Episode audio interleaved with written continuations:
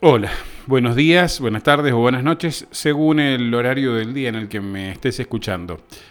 Bienvenidos al episodio número 6, en el que vamos a leer el capítulo número 5 de Don Camilo, Un Mundo Pequeño, de Giovanni Guareschi. Este libro italiano fue muy famoso en su época y hoy lo estamos reviviendo a través de este podcast. Eh, nuevamente te agradezco que nos estés acompañando en esta aventura de leer este libro que, y de, resucitarlo un poquito en la conciencia de la gente. También probablemente nos estés escuchando mientras caminas, mientras haces ejercicio, mientras estás en el gimnasio, mientras vas en el transporte público viajando a tu trabajo o tal vez en tu coche. Te agradezco entonces que nos hagas esta especie de sintonía, aunque en el mundo digital la palabra sintonía puede tener muchos significados diferentes, de esta sintonía radial, digamos, a la del siglo XXI, eh, y, nos sigas escuchando. Hoy vamos a leer el capítulo 5 eh, del libro Don Camilo, Un Mundo Pequeño, y este mm, capítulo 5 lleva por nombre Pecado Confesado. Me estoy extendiendo un poquito más en la intro porque mm, eh, resulta que el capítulo es cortito, así que eh, no vas a tener que, no va a durar más de 10 minutos creo. Esperemos, vamos a ver cuánto, cuánto dura la lectura. Entonces, capítulo 5, pecado confesado. Don Camilo era uno de esos tipos que no tienen pelos en la lengua. Aquella vez que en el pueblo había ocurrido un sucio lío en el cual estaban mezclados viejos propietarios y muchachas, don Camilo durante la misa había empezado un discursito genérico y cuidado.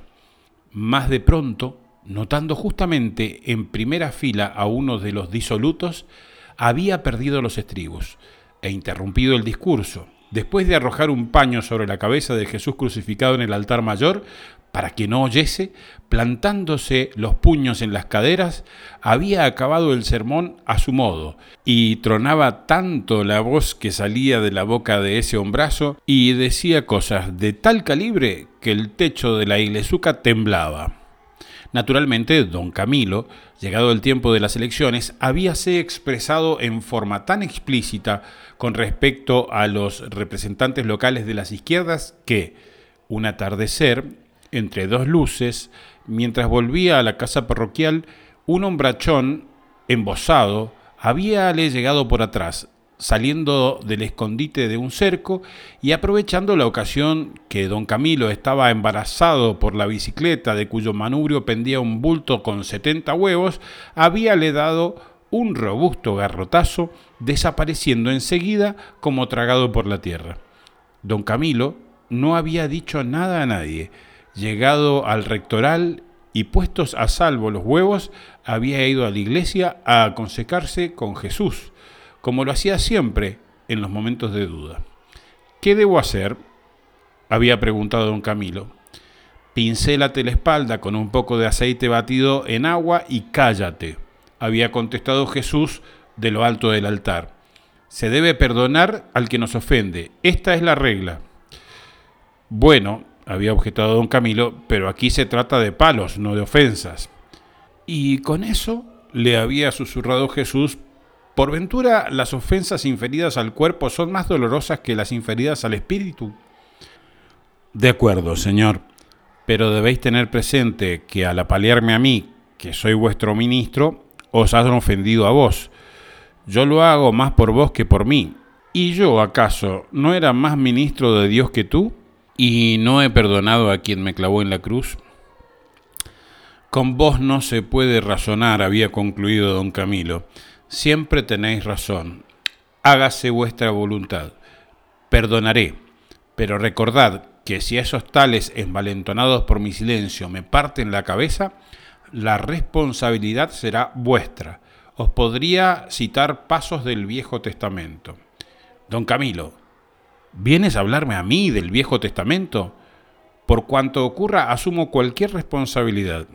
Ahora, dicho entre nosotros, una zurra te viene bien, así aprendes a no hacer política en mi casa.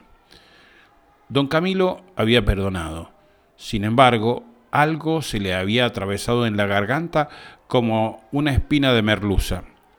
la curiosidad de saber quién lo había felpeado.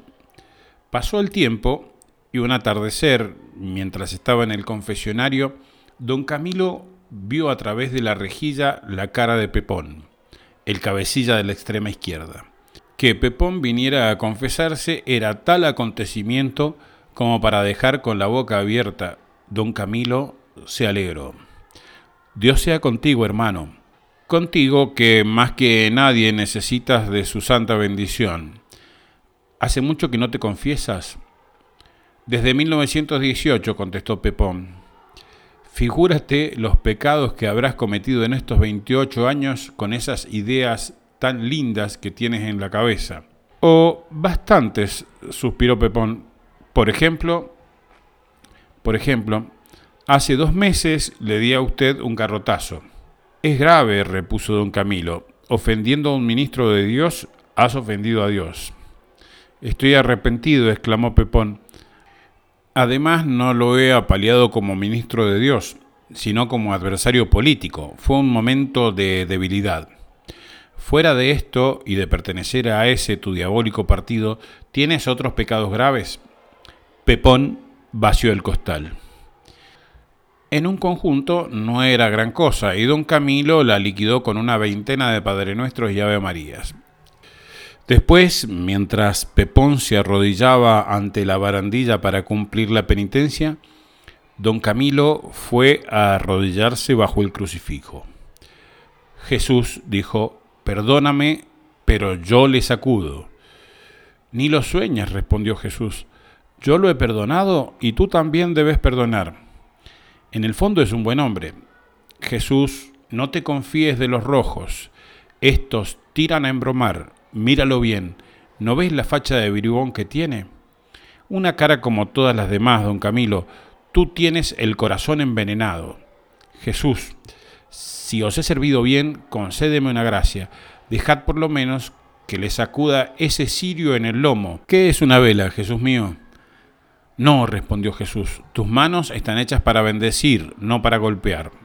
Don Camilo suspiró, se inclinó y salió de la verja se volvió hacia el altar para persignarse una vez más, y así se encontró detrás de Pepón, quien, arrodillado, estaba sumergido en sus rezos. Está bien, gimió don Camilo, juntando las palmas y mirando a Jesús. Las manos están hechas para bendecir, pero los pies no. También esto es cierto, dijo Jesús de lo alto, pero te recomiendo, don Camilo, uno solo. El puntapié partió como un rayo, Pepón lo aguantó sin parpadear. Luego se levantó y suspiró aliviado. Hace diez minutos que lo esperaba, dijo. Ahora me siento mejor. Yo también, exclamó don Camilo, que se sentía con el corazón despejado y limpio como el cielo sereno. Jesús no dijo nada, pero se veía que también estaba contento. Fin del capítulo número 5. Nos vemos en la próxima, chicos. Chao.